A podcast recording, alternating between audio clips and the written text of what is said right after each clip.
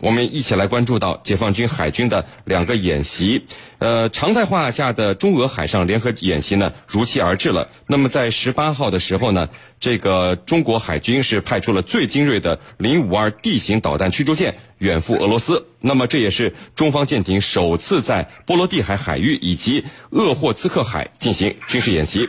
那么。接着呢，另外一个演习则是中国远航编队和伊朗海军在这个霍尔木兹海峡举行的一个联合军演。我们一起来关注到这两个军演的情况。陈明，我们首先说一下这个已经结束的中国和伊朗的联合军演啊。那这个军演的时间呢，是正值中东地区。紧张态势升级，以色列说这个伊朗要在这个地区快速扩张，美国呢也对伊朗的关系起了变化，更不用说沙特和这个伊朗的仇恨了啊。那么我们的这个军演会给地区局势带去什么联想和变化吗？说说您的看法。呃，首先我先说一下美国媒体一些看法。那么，美国媒体对于这个伊朗的和中国这次这个海上军事演习非常非常关注。那么，甚至是这个已经是提出了一些令人难以想象的一些一些话题。比如说，最近他美国一些媒体抛出了说，中国是不是会在这个中东地区和伊朗结盟，或者是给美国带来一些麻烦？甚至联想到了说，中国和伊朗是不是会对这个卡塔尔局势进行干涉？甚至是中国、伊朗和俄罗斯联合起来会。啊，对中东的局势有一些这个什么样的影响？那么已经是联想的非常多了。那么，呃，实际上我要说的，实际上这次的这个和伊朗的联合演习是咱们这次远航的这个访问编队，那么一个既定任务。那么这个任务实际上在，在这个半年前，甚至半年多前就已经是议定下来的。那么从整体的这个演习的情况来讲，那么规模还是比较小的。那么伊朗海军只是出了一个海防区的副司令，只是个准将。那么中方呢，也是由编队的这个指挥员啊，作为这个呃中方的最高最高。指挥员那出席了这样一个双方的一个仪式，所以说这个级别和规模还都是相对比较小的。那么另外一方面，这个也是和中国这个在索马里护航的这个整个行动啊是密切相关的。所以说我个人感觉，在这个事件上，那么这个美国的媒体或者说美国的这些智库还是有一些过度的反应，这个是没有必要的。因为说实话，中国在这个这个伊朗，尤其在霍尔木兹海峡这块的存在是呃没有任何依托的，既周围既没有这个。没有，也没有这个补给基地，那么也远离中国的这个这个自己的这个本土的基地，所以说在这儿要持续的存在或者作战是非常困难的。那么，我觉得美国的媒体完全没有必要去担心这样的一个问题，或者说把这个问题炒到一个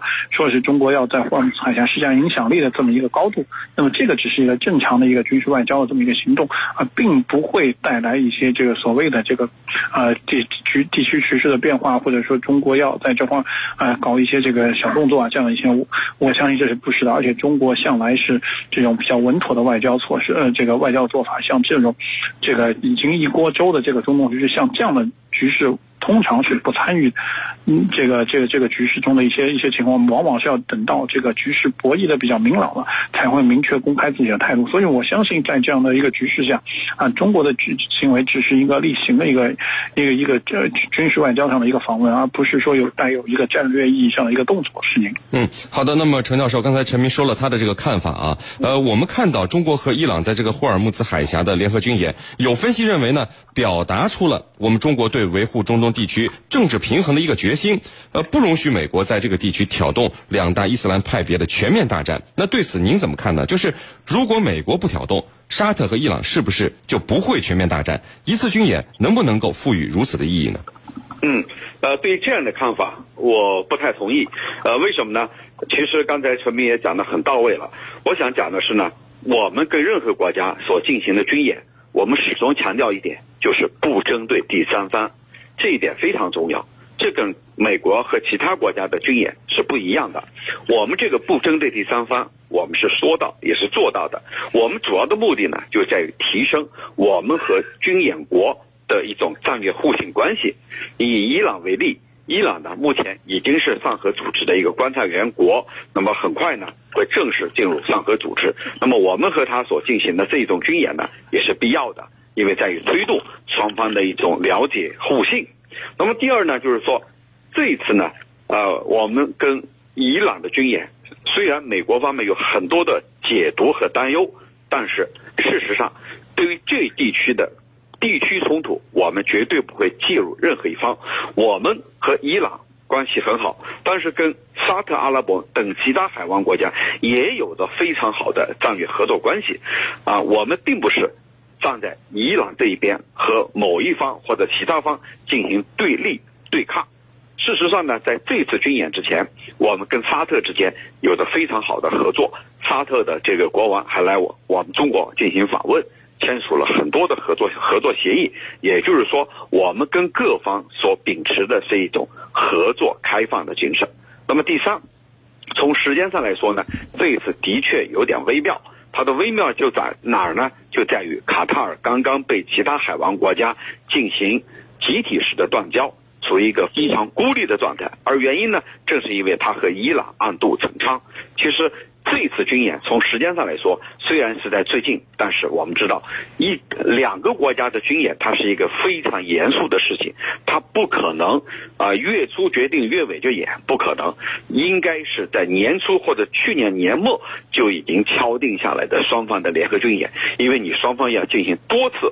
反复的沟通，演习的科目、演习的规模、演习的内容、演习的目的，要反复的推敲，一直到双方的。高层审批完了以后，你才能逐步逐步与启动启动拉开帷幕。所以呢，时间节点，我认为仅仅是一种巧合，绝对不是去针对某一方，或者是去平衡这里的势力，或者说像刚才所问到的啊，是不让美国去搅动两方的这个冲突。我觉得这些目的、这些原因都不靠谱。主持人，好的。那么陈明，我们再来看到中俄在波罗的海即将举行的这个首次军演啊，十八号中国海军参演编队是刚刚出发。那么这次的演习海域在中俄系列演习中是首次，而且海域的跨度很大，从波罗的海海域再到日本海以及鄂霍次克海海域，时间长达两个月。那么为什么？几艘舰艇搞演习要横跨这么多海域这么长时间，不能分几次或者分不同的舰艇来进行吗？您怎么看看这个问题？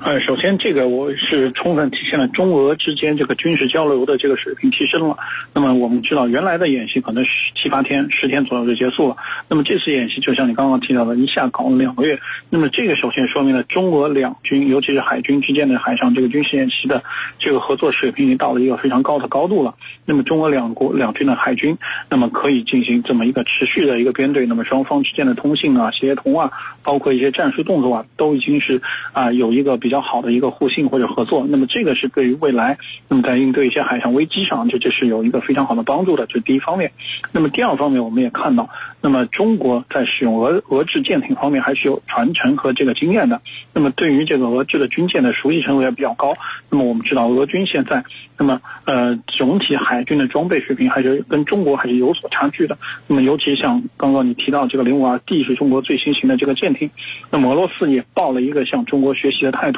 来看一看中国最先进的驱逐舰是什么样，因为在这个冷战